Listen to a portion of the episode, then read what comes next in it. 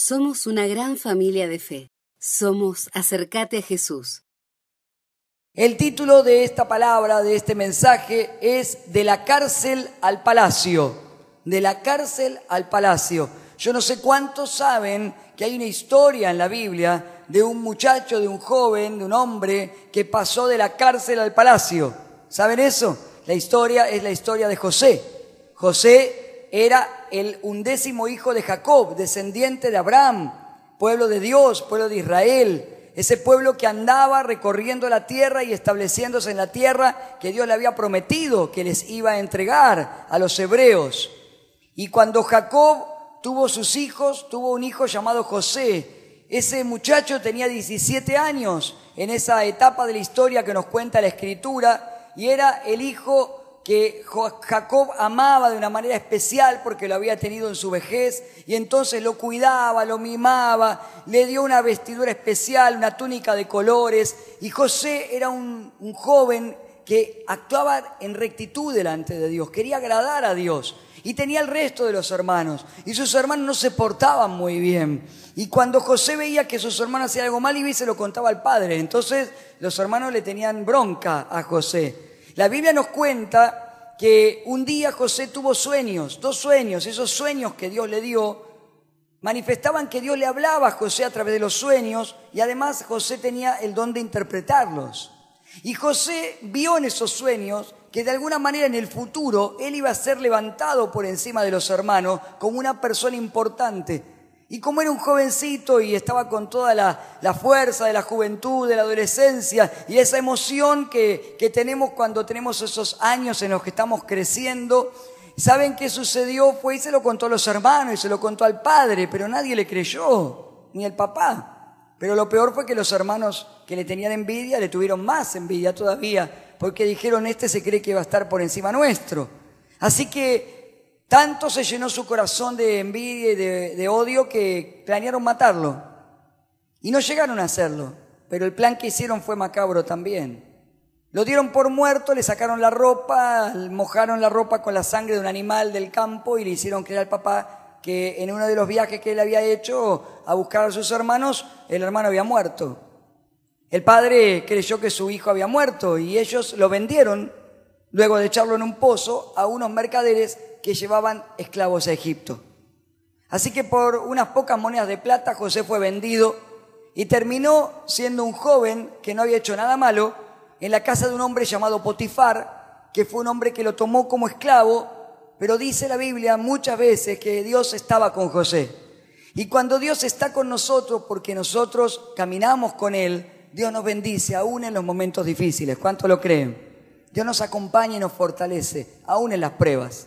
Así que en la casa de Potifar, siendo un esclavo, José se ganó la confianza de su amo, a tal manera que lo puso a cargo de toda la casa. Dice que Potifar solamente pensaba en qué quería comer, porque José se ocupaba de todo. Pero la esposa de Potifar era una mujer que se sintió atraída por José y le propuso estar con él y adulterar. Y José no quería hacer eso y se negó.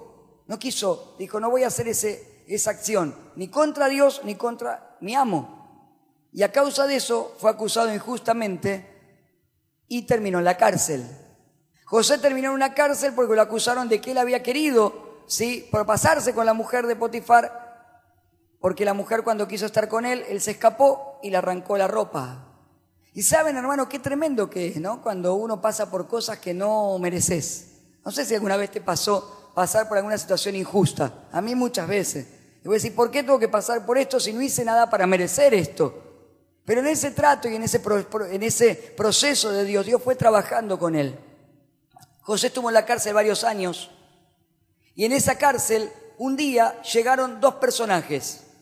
Eran el copero y el panadero del faraón. Estos dos se habían comportado mal en la corte del faraón, los mandaron a la cárcel. Y estos hombres, cuando están en la cárcel, conocen a José. José había prosperado aún en la cárcel de tal manera que lo pusieron a cargo de toda la cárcel, porque Dios estaba con él. Así que cuando lo manda el jefe de la cárcel a atender a esta gente nueva que llegó, esta gente le cuenta que tuvieron dos sueños. Tuvo un sueño el copero y un sueño el panadero. Se lo cuentan a José y José le da la interpretación del sueño, porque ese era el don que tenía José de parte de Dios. El tema era que en la interpretación del sueño, el panadero y el copero iban a volver frente al faraón, pero el faraón le iba a matar al panadero, le iba a mandar matar, y el copero le iba a dar una segunda oportunidad.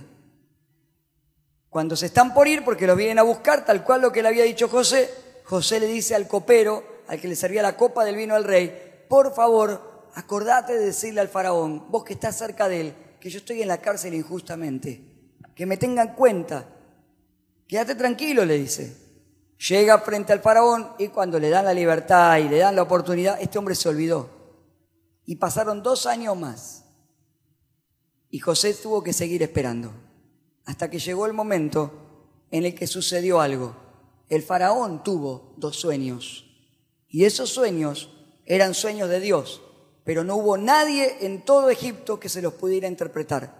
Ni siquiera los magos, los asesores del faraón, gente que quería usar técnicas científicas y esotéricas para, para interpretar los sueños, nadie pudo darle significado. Entonces ahí, después de dos años de ese momento, el, el, el copero se acuerda y dice, uy, me acordé de algo, me había olvidado. Hay un muchacho en la cárcel que sabe interpretar los sueños, que habló y que nos dijo a mí y al panadero lo que nos iba a pasar y se le, habla de eso al faraón y ahí viene lo que vamos a leer juntos y cómo siguió la historia, porque sobre eso vamos a hablar en esta tarde y sobre eso Dios nos va a ministrar y nos va a dar una palabra para nuestra vida. ¿Cuánto lo creen? Génesis capítulo 41 dice, el faraón mandó llamar a José y enseguida lo sacaron de la cárcel. Luego de afeitarse y cambiarse de ropa, José se presentó ante el faraón. ¿Podemos ponerlo por favor en la pantalla? A ver, quiero que todos lo puedan seguir. Vamos a esperar un cachito, porque es largo el pasaje y quiero que los hermanos no se pierdan. Se los pasé temprano, por favor. Génesis 41. Si tenés la Biblia y querés buscarlo en el celular, Génesis capítulo 41, lo voy a leer en nueva versión internacional. ¿Lo tenemos? ¿Está? Bien, vamos. Génesis capítulo 41. El faraón mandó llamar a José y enseguida lo sacaron de la cárcel. Luego de afeitarse y cambiarse de ropa, José se presentó al faraón. ¿Quién le dijo? tuve un sueño que nadie ha podido interpretar, pues me he enterado de que cuando tú oyes un sueño, eres capaz de interpretarlo. No soy yo quien puede hacerlo, respondió José, sino que es Dios quien le dará al faraón una respuesta favorable. El faraón le contó a José lo siguiente, en mi sueño estaba yo de pie a orillas del río Nilo de pronto salieron del río siete vacas gordas y hermosas y se pusieron a pastar entre los juncos. Detrás de ellas salieron otras siete vacas, feas y flacas. Jamás habían visto vacas tan raquíticas en toda la tierra de Egipto. Y las siete vacas feas y flacas se comieron a las siete vacas gordas. Pero después de habérselas comido, no se les notaba en lo más mínimo porque seguían tan feas como antes. Entonces me desperté. Después tuve otro sueño. Siete espigas de trigo, grandes y hermosas, crecían de un solo tallo. Tras ellas brotaron otras siete espigas marchitas, delgadas y quemadas por el viento solano. Las siete espigas delgadas se comieron a las espigas grandes y hermosas. Todo esto se lo conté a los magos, pero ninguno de ellos me lo pudo interpretar. José le explicó al faraón, en realidad los dos sueños del faraón son uno solo. Dios le ha anunciado lo que está por hacer. Las siete vacas hermosas y las siete espigas hermosas son siete años. Se trata del mismo sueño y las siete vacas flacas y feas que salieron detrás de las otras, y las siete espigas delgadas y quemadas por el viento solano, son también siete años. Pero estos serán siete años de hambre. Tal como le he dicho al faraón, Dios le está mostrando lo que está por hacer. están por venir siete años de mucha abundancia en todo Egipto, a los que le seguirán siete años de hambre, que harán olvidar toda la abundancia que antes hubo. El hambre acabará con Egipto. Tan terrible será el hambre que nadie se acordará de la abundancia que antes hubo en el país. El faraón tuvo el mismo sueño dos veces porque Dios ha resuelto firmemente hacer esto y lo llevará a cabo muy pronto. Por todo esto, el faraón debería buscar un hombre competente y sabio para que se haga cargo de la tierra de Egipto. Además, el faraón debería nombrar inspectores en todo Egipto para que durante los siete años de abundancia recauden la quinta parte de la cosecha en todo el país.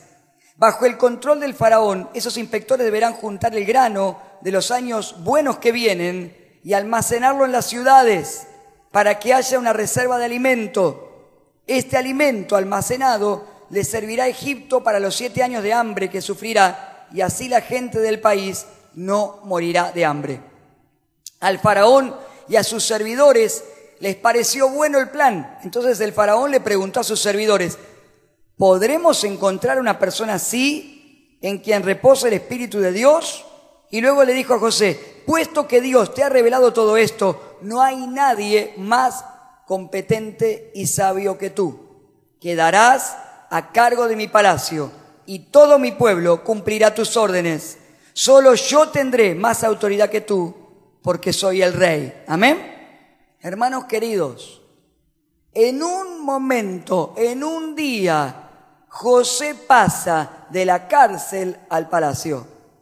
José pasa de estar en una prueba y en una dificultad, en un lugar donde no tenía escapatoria, a ser un gobernante con la autoridad máxima delegada por ese tiempo por un faraón. ¿Cómo puede suceder si en esto no está la mano de Dios? Hay cosas que pasan en nuestra vida que se activan cuando hay hombres y mujeres que le creen a Dios y que creen que Dios tiene un destino establecido, un propósito, un plan y Él lo va a cumplir. ¿Cuántos dicen amén? Hay cosas que Dios tiene para hacer y que solamente las puede hacer con sus hijos. Hermanos queridos, en la cárcel José pasó el momento tal vez más duro de su vida luego de haber sido echado en ese pozo por sus hermanos. Pero ¿saben qué hizo José en la cárcel? ¿Saben qué hizo José en la prueba? José permaneció firme y aprovechó los tiempos que tenía para poder crecer en su fe. Amén. A nadie nos gusta pasar por momentos difíciles. A nadie nos gusta pasar por procesos que sean dolorosos, por procesos de pérdida, por procesos de soledad, por procesos de dificultad. Pero Dios hace que pasemos por todo eso para moldear nuestro carácter, para formarnos en nuestra fe, para que seamos hombres y mujeres que podamos hacer cosas que otros no pueden hacer. Y esa es la diferencia con el cristiano, con el resto del mundo. Otras personas tal vez se secaron en esa cárcel, pero José salió en victoria. Amén. Porque quiero decirte algo, cuando vos sos un hombre, una mujer que confían en Dios, no hay pozo, no hay esclavitud, no hay desierto, no hay cárcel que pueda tragarte, porque Dios te tiene sostenido de su mano y al debido tiempo Dios te levantará y te colocará en los lugares que Él ha preparado para tu vida. ¿Cuántos dicen amén? Hermanos queridos, en la cárcel una persona es privada de su libertad de movimiento, pero no de su libertad de pensar. De hecho, hace muchos años, cuando recién conocí al Señor, uno de los primeros ministerios que me tocó, uno de los primeros lugares de servicio que me tocó, fue compartir el mensaje a gente que estaba privada de la libertad. Así que fui a hablarle muchas veces a gente que estaba presa. Y cuando hablaba con esa gente que había perdido la libertad, una de las cosas que se repetía siempre es, acá hay mucho tiempo para pensar.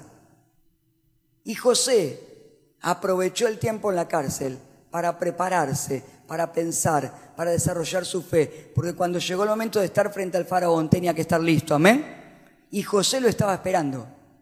De hecho, dos años esperó, porque el copero se olvidó de él.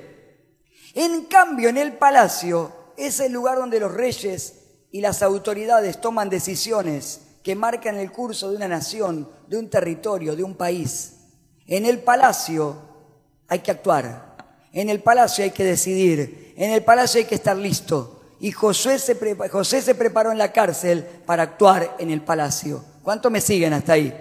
Entonces, hermano, ¿saben cuánto tenía José? ¿Cuánta edad tenía José cuando esto pasó? 30 años. ¿Saben cuánto tenía cuando salió de la casa de su papá porque sus hermanos lo vendieron como esclavo 17. 13 años duró el proceso de José. De un momento para el otro lo mandan a llamar y de estar desarrapado en la prisión se tiene que bañar, cambiar, afeitar, porque le llegó la oportunidad de su vida. Y José tenía que estar listo. Tal vez José pensó cuando salió hacia Egipto, ahora vendrá mi oportunidad. Y en la casa de Potifar Dios lo bendijo, pero no era la oportunidad de su vida. Después llegó a la cárcel y tampoco era la oportunidad de su vida, pero ahora sí era la oportunidad de su vida. Pero en cada momento y en cada lugar donde estuvo, siempre aprovechó el tiempo, confió en Dios y entonces Dios lo pudo levantar a un nivel mayor. Amén. Y quiero decirte algo, hermano. ¿Saben que José estaba listo porque José sabía que había un destino profético y ese destino profético era el palacio.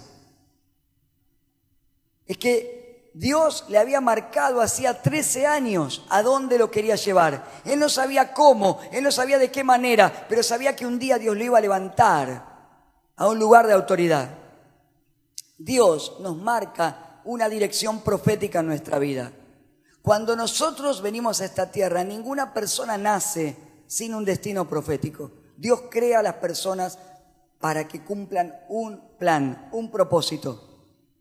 Cuando vos entiendas eso, vas a ver que un montón de cosas en tu vida se van a reconciliar, vas a ver que un montón de cosas en tu vida van a encajar y vas a caminar de una manera diferente. ¿Saben por qué hay gente que vive peleada con la vida, que vive peleada con el mundo, que vive peleada consigo misma? Porque todavía no ha entendido que Dios tiene un plan para su vida. Amén. Lo primero que va a hacer Dios para que vos, para que puedas cumplir el plan, pero eso le pasa a todas las personas. Ahora, no todas acuden al llamado de Dios. Hay gente que oye y como la parábola de la semilla, escucha, pero la semilla queda al costado de la tierra porque no cree. Y esa semilla se la lleva rápidamente, la sabe, se la llevan los problemas de la vida, otras se ahogan rápidamente, pero hay gente que cree y recibe la palabra con fe, recibe a Cristo y se reconcilia con el Creador y a través de esa reconciliación, a través de Jesucristo, empieza a caminar en los planes de Dios. Amén. Entonces, lo primero que va a hacer Dios es, es mandarte a buscar. Te va a buscar una, dos, tres, cuatro, diez veces. Te va a mandar a buscar. Va a usar gente de tu entorno. Va a ser gente que ni conozca. Te va a hablar en sueño, como sea, pero te va a buscar. Porque el Señor quiere que lo conozcas. Amén. Ahora, si vos estás acá porque ya te fue a buscar Dios de alguna manera y estás en Él, amén. Ahora, lo segundo que tenés que aceptar es que Dios tiene un plan para tu vida. No tu plan, el plan de Dios. ¿Cuánto me siguen? Cuando yo acepto el plan de Dios, todo en mi vida tiene un propósito. Hay gente que cuando Dios le marca la dirección, se va para otro lado. ¿Cuánto conocen así, gente? Tal vez te pasó alguna vez a vos. La dirección profética de Dios es el GPS, para que vos te lo entiendas fácilmente. Cuando vos naciste y cuando vos conociste al Señor, Dios te marca un GPS, te pone una dirección, una coordenada, un destino. Hasta acá, aquí quiero que llegues. Para esto te cree y voy a guiarte para que cumplas este propósito en la tierra, este propósito en la vida. Ese es tu GPS puesto por Dios. Ahora, si cuando yo pongo un GPS me desvío, me voy para otro lado, depende del aparato, el aplicativo que tengamos, alguno va a decir recalculando y se va a pegar todo de una vuelta porque me fui para otro lado. ¿Y qué hago ahí? Pierdo tiempo, pierdo fuerzas, pierdo paciencia o no. Otros dicen, bueno, ok, y te recalcula, pero hermano, cuando voy por la ruta correcta, es más fácil. ¿Cuánto me siguen? Hay gente que Dios le marca el GPS y se va para otro lado como le pasó a Jonás. Dios le dijo, anda Nínive, ese es tu GPS, tu dirección de GPS. porque quiero que prediques allá. Y Jonás dijo, no, a cualquiera menos a los ninivitas. Yo a los ninivitas no me los banco, no los quiero, no los soporto. Se tomó el pasaje en un barco a la otra punta del, del mapa. Y entonces tuvo que recalcular el Señor. Y se lo se metió en un barco y el barco casi se hunde y se dieron cuenta que era por él y lo echaron al mar y se lo tragó un pez y oró a Dios para no morirse en la boca de un pez, en, la panza de un pez, y el pez lo escupe y cae en tierra, y otra vez Dios le vuelve a hablar y le dice, ve a Nínive. Porque cuando Dios te marca un lugar, vos tenés que ir hacia ese lugar, y yo también. ¿Cuántos dicen amén? Entonces José fue hacia ese lugar, y tenemos que avanzar en esa dirección, porque Dios nos pone el lugar, pero vos y yo tenemos que avanzar mirándolo a Él.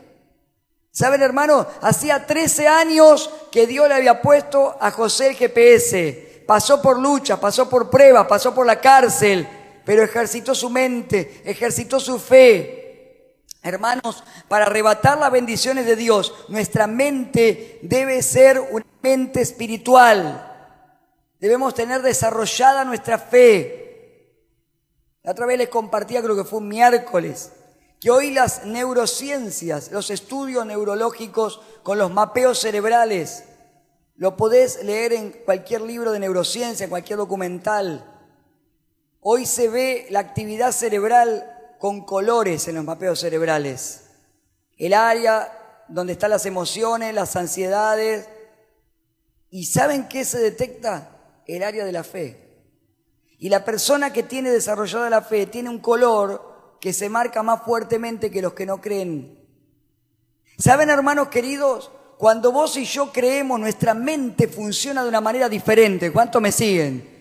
Nuestra mente está despierta porque la fe se produce en nuestros pensamientos. Por eso, Efesios 4:23, el apóstol Pablo, sin toda la tecnología, sin mapeo cerebral como hay ahora, ya pudo por revelación escribir esto. En cambio, dejen que el Espíritu les renueve los pensamientos y las actitudes. En otra versión dice, renuévense el espíritu de su mente.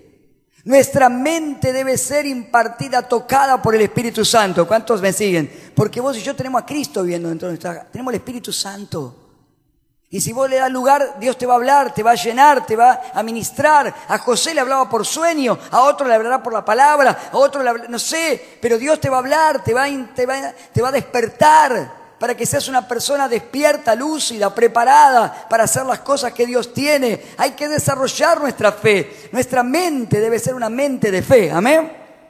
Parece gente que tiene la fe desarrollada de una manera especial pasa por las pruebas, pasa por las luchas. No es que nos sufrimos, no es que no tenemos dificultades, pero sabemos que hay algo superior. El Espíritu de Dios está en nosotros, no somos igual que el mundo.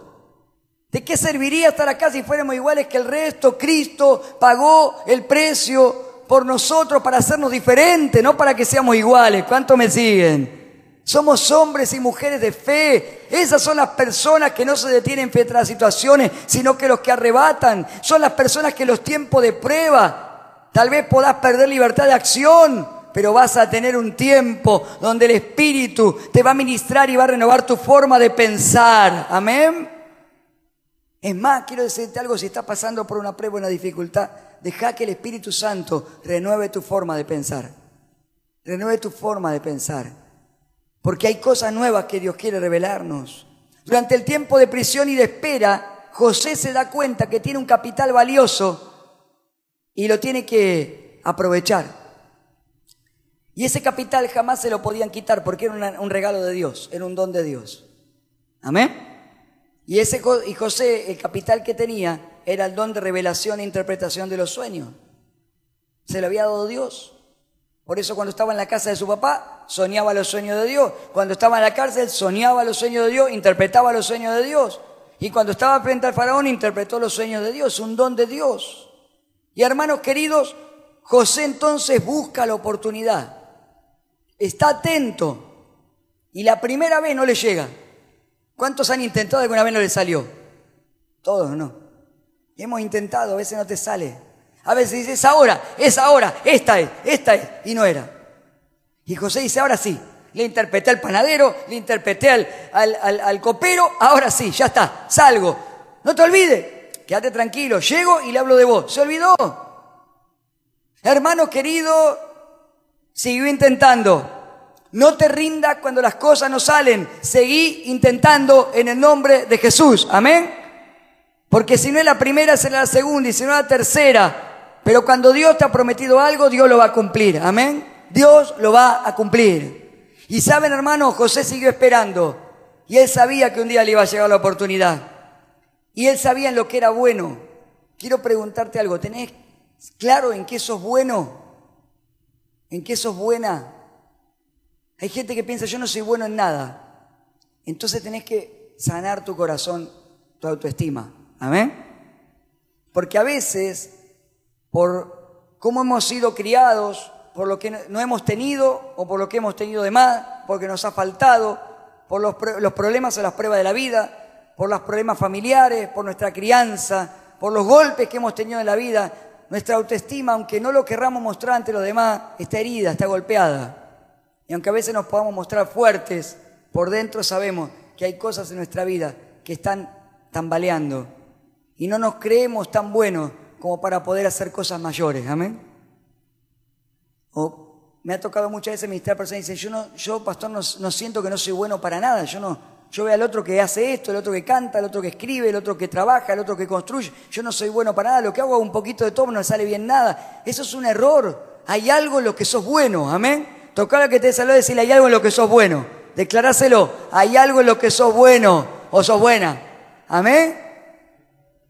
Porque Dios nos creó a su imagen y semejanza. Y la palabra de Dios dice que Cristo llevó cautiva la cautividad. ¿Cuántos se acuerdan de esa palabra? Y dice algo más.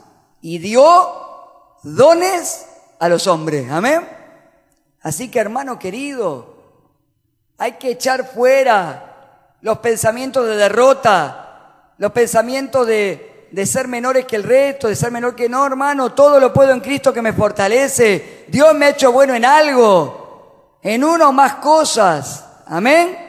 Habrá alguien que es bueno para construir, otro es bueno para pintar, otro es bueno para escribir, otro es bueno para los números, para las matemáticas, otro es bueno para cantar, otro es bueno para enseñar, otro es bueno para dirigir, otro es bueno para vender, pero hay algo en lo que sos bueno. Amén. Ahora, cuidado que los procesos de la vida nos llevan a descubrir en qué somos buenos también. Y las pruebas también.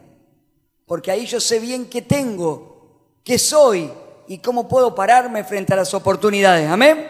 Entonces, antes de cerrar, quiero decirte esto. José aprovechó la oportunidad porque José tenía lo que Faraón no tenía. Y aprovechó la oportunidad. El Faraón tenía plata. ¿Cuántos saben eso? Tenía poder, tenía dinero, riquezas, tenía carros de guerra, tenía tierras y además ahora tenía información del futuro, pero no tenía la técnica para descifrarla. ¿Cuántos me siguen? Tenía dos sueños que sabía que eran sueños diferentes al resto, por eso andaba buscando la interpretación Tenía la información, pero no tenía quien se la descifre. Porque ese, esa decodificación solo podía venir por revelación de Dios. Porque hay cosas que Dios solamente puede hacer a través de sus hijos, de sus hijas. Amén. Por eso hay cosas en este mundo que Dios no se las va a dar nunca, ni aunque sean sabios humanamente, ni aunque sean poderosos, Dios siempre va a poner a un hijo, a una hija de Dios que le haya creído a Él, y Dios va a poner gente específica que va a usar para que se destraben cosas que están trabadas, para desatar bendiciones que estaban cerradas los cielos. ¿Cuántos dicen amén? Por eso Dios siempre va a levantar una persona en una familia que le crea a Él. Dios va a levantar una persona en un trabajo. Dios va a levantar una persona ahí en el colegio donde está. Y si Dios te puso en un lugar, te va a poner con un plan y un propósito y va a usarte a vos. Y hay cosas que te va a dar a vos y te va a revelar a vos que no se las puede dar a nadie. Amén. Porque solo se las puede dar a los que creen en Él. Porque la Biblia dice también allí, en, segunda, en 1 Corintios 2.14, los que no son espirituales no pueden recibir estas verdades espirituales, esas verdades de parte del Espíritu de Dios. Todo les suena ridículo y no pueden entenderlo.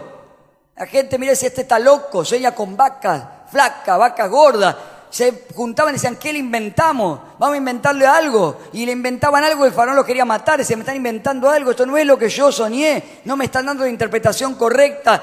Cuando las cosas de Dios vienen, al que no cree le parece locura, porque son los porque solo los que son espirituales pueden entender lo que el Espíritu quiere decir. Yo no sé cuánta gente en esta tarde, en este lugar, va a buscar las cosas de Dios en este tiempo, pero si vas a buscar las cosas espirituales, Dios te va a revelar cosas que a otro no le puede revelar y te va a poner en lugares donde otros no pueden estar y va a darte llaves para abrir puertas que otros no pueden abrir. Aleluya. Amén. Amén. Entonces, hermanos, cuando José está frente al faraón, Dios le revela el significado del sueño porque eso era lo que José era bueno y estaba listo, estaba preparado, solo tenía que sacarse la barba y la ropa vieja, pero en su espíritu estaba preparado. Amén.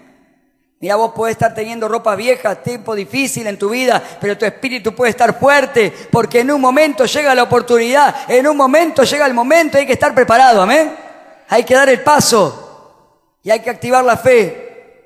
Y saben, hermano, José no solamente le da interpretación Dios, le da un plan.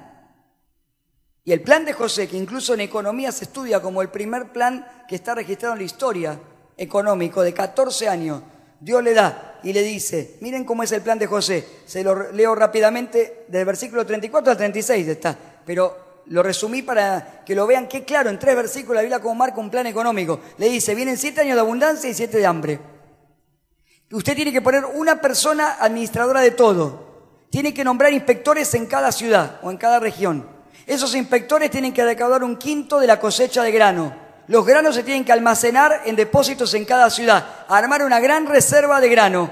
Y durante los siete años de hambre se va a negociar con el grano que está guardado y así Egipto no va a morir de hambre y va a tener recursos. Hermano querido, Dios siempre va a dar una estrategia para cada etapa de nuestra vida. Amén. Tal vez hoy estás pasando por un momento en el cual vos decís, ¿cuál será el plan? ¿Qué plan tengo que tener? Necesito un plan de Dios para mi vida. Pedile a Dios. Dios te va a dar la estrategia para este tiempo. ¿Cuántos lo creen?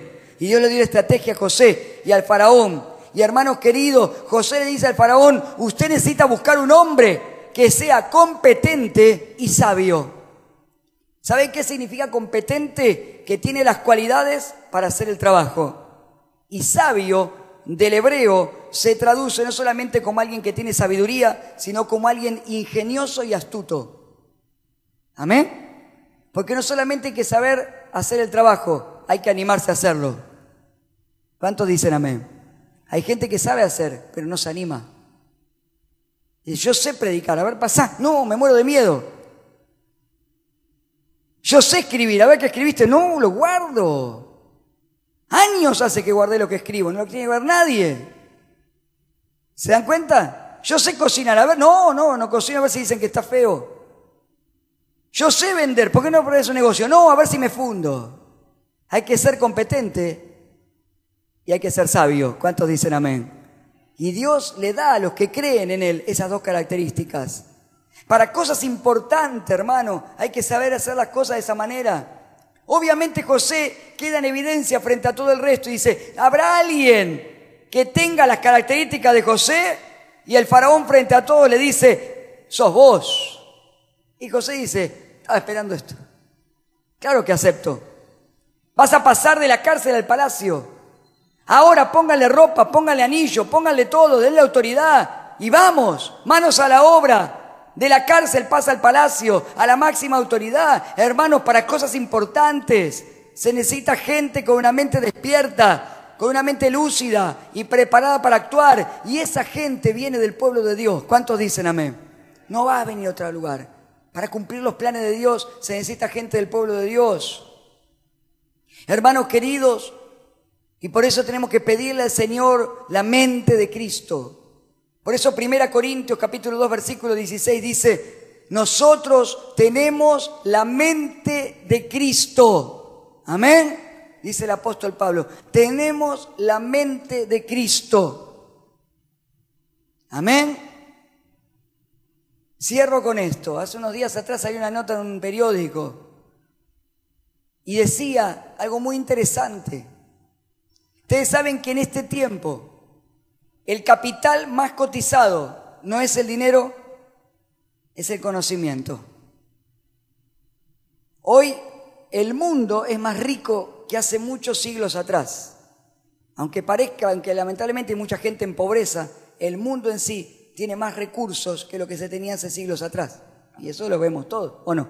Hoy hay internet, hay vuelo, hay aviones, hay barcos, hay de todo. Sin embargo, lo que más vale hoy es el conocimiento.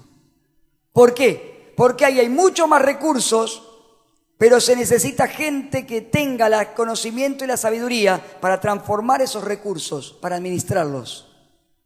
Por eso este es el tiempo de mayor oportunidad para el pueblo de Dios. ¿Cuántos me siguen? Porque hay gente en el mundo, hay faraones que están esperando gente que tenga conocimiento. Pero hay un pueblo de Dios que tiene que levantarse. ¿Cuántos dicen amén? Hay cristianos que tienen que ver la oportunidad y decir, yo voy a hacer, no quiero que lo agarre otro, no quiero perder la oportunidad, quiero ser yo, porque vos lo vas a hacer de una manera diferente. Y Dios puede levantarte para que con sabiduría transforme en tu familia, transforme en tu trabajo, darte un mejor lugar, una mejor posición, dentro, fuera de la iglesia. Dios está levantando hombres y mujeres que se preparen, que le crean, que aprovechen la oportunidad. Amén. Porque lo mismo le pasó al faraón y a José. Hubo un momento, hubo un instante en el cual José tuvo el poder y lo aprovechó. Porque él tenía lo que el faraón no. ¿Y saben qué hizo eso? Le abrió la puerta a una oportunidad mayor, porque solamente había un hombre en todo Egipto que sabía cómo ejecutar el plan, y ese era José. Amén. Y yo declaro que en este tiempo es un tiempo de oportunidades donde Dios va a levantar a sus hijos que están allí esperando y las van a arrebatar. Por eso hoy vamos a orar por las mentes de aquellos que han creído esta palabra porque hay hombres y mujeres que en esta noche van a decir, Señor, yo no me voy a quedar en la cárcel del dolor, yo no me voy a quedar en la cárcel del fracaso, yo no me voy a quedar en la cárcel de la frustración, de la depresión, sino que voy a poner mi vida en tus manos y voy a decidir prepararme, aprender, pensar, orar y estar listo porque está buscando y levantando el Señor gente competente y sabia dentro y fuera de la iglesia. Y esa gente, yo sé que en este lugar hay muchas personas que van a arrebatar esa bendición y se van a levantar como se levantó José, de la cárcel al palacio, para arrebatar cosas grandes. Dale un fuerte aplauso al Rey de Gloria. Aleluya.